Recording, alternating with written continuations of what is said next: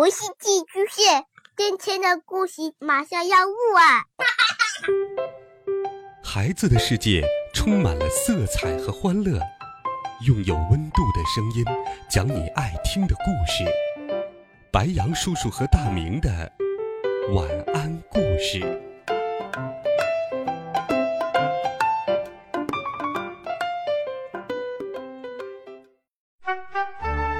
小朋友们、同学们，大家好。欢迎收听白羊叔叔讲故事。今天，白羊叔叔继续给你准备了第十九集。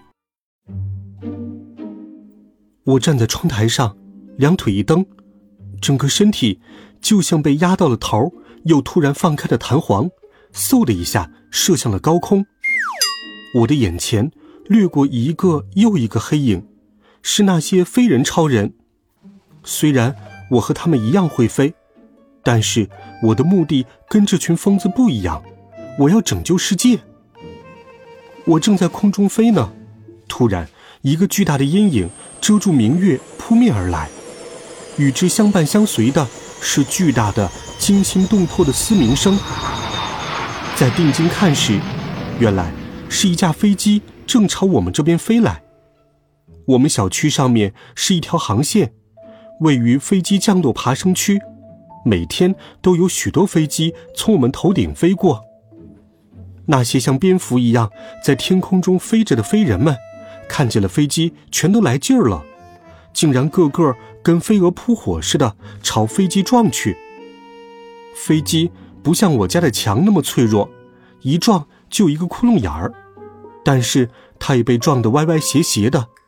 到了最后，竟然发生了电影里经常见到的画面。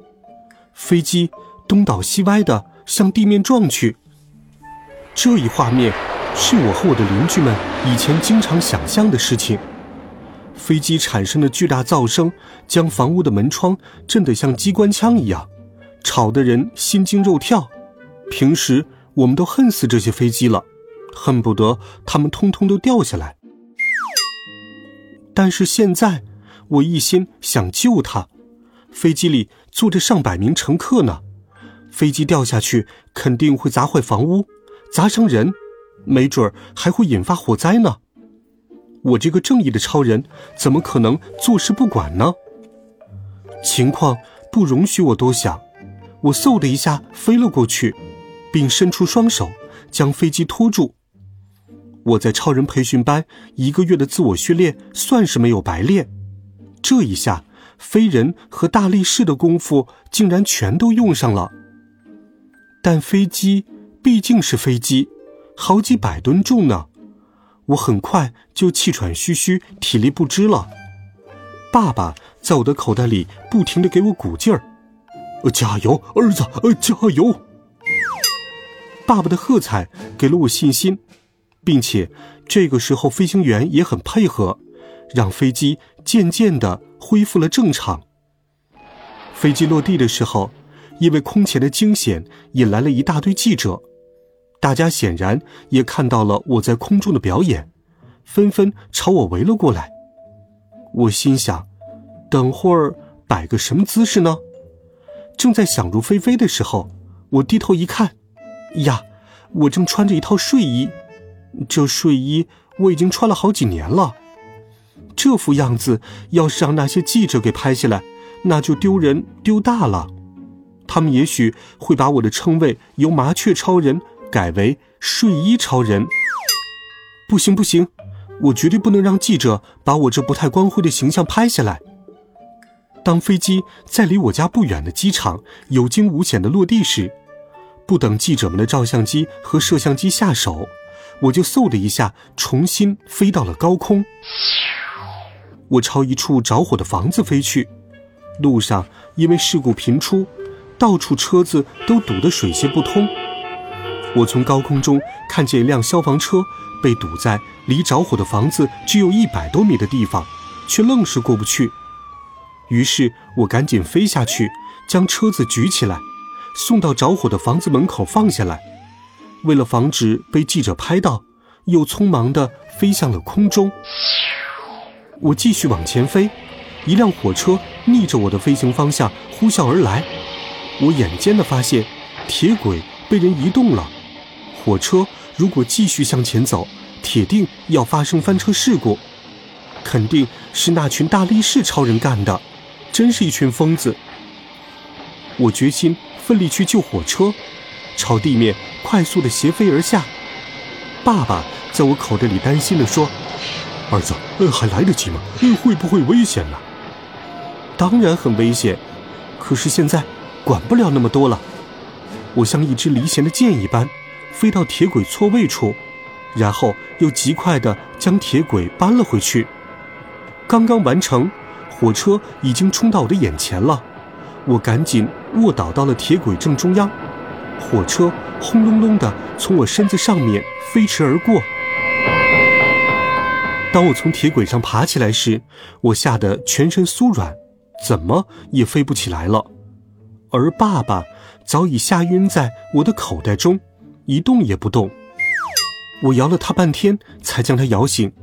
爸爸连说太恐怖了，我心中也有点后怕，不知道再碰上这样的事情，我还敢不敢逞英雄。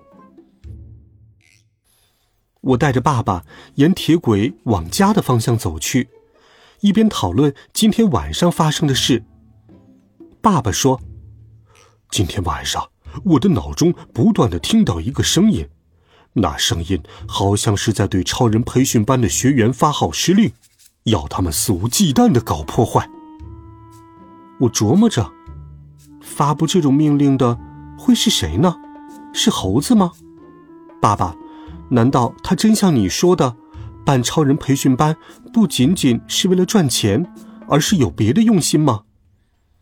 爸爸说：“呃，现在我还不敢下断言，可能是因为我喝的心灵感应药水太少，那个声音我听得不太真切。”确定不了是不是猴子的声音。就在我们父子都感到疑惑时，突然前面有人大喊：“打劫了！打劫了！”我连忙冲进超市，看见四个拳击班的男生正在里面捣乱，还抢了很多东西。哼，他们简直就是超人里面的败类。我正准备和那些家伙拼，这时。我发现超市的一角有一个娇小的身影，是我的同学陈静，居然在这儿碰到同学了。此时，陈静和其他顾客一样，惊讶地看着乱抢东西的超人。不过，他的表情比其他人沉静得多，没有一点慌乱。这时，爸爸在我的口袋里面说：“儿子，这群人可不是好惹的，你打得过他们吗？”不管了，今天我一定要和他们战斗到底。结果，爸爸说的话是对的，他们四个对付我一个，我很快就被打得鼻青脸肿，倒地不起。就在我心想这下完了的时候，不知道怎么回事，他们突然间不打我了，还将抢来的东西扔在了地上，一溜烟儿全都撤走了。爸爸说。刚才那个声音又出现了，让超人们撤退。原来如此，我趴在地上不说话。爸爸着急了：“儿子，儿子，呃，你怎么样？没事吧？”我很想说我没事儿，可是现在的样子太丢人了，我不想说话。过了一会儿，大家都走了，我也起身往家里走去。回到家时，妈妈很紧张的在客厅里面坐着等我回来。看到我鼻青脸肿的样子，心疼的不得了。我趴在饭桌上，呜呜的哭了起来。妈妈在一边手足无措的说：“儿子，要不然咱们就当平凡人吧，别当什么超人了。”哎，妈妈，你怎么会知道我的心事呢？我只是觉得。今天有点丢人。好了，这一集好听的故事，白羊叔叔就给你讲到这里。温暖讲述，为爱发声。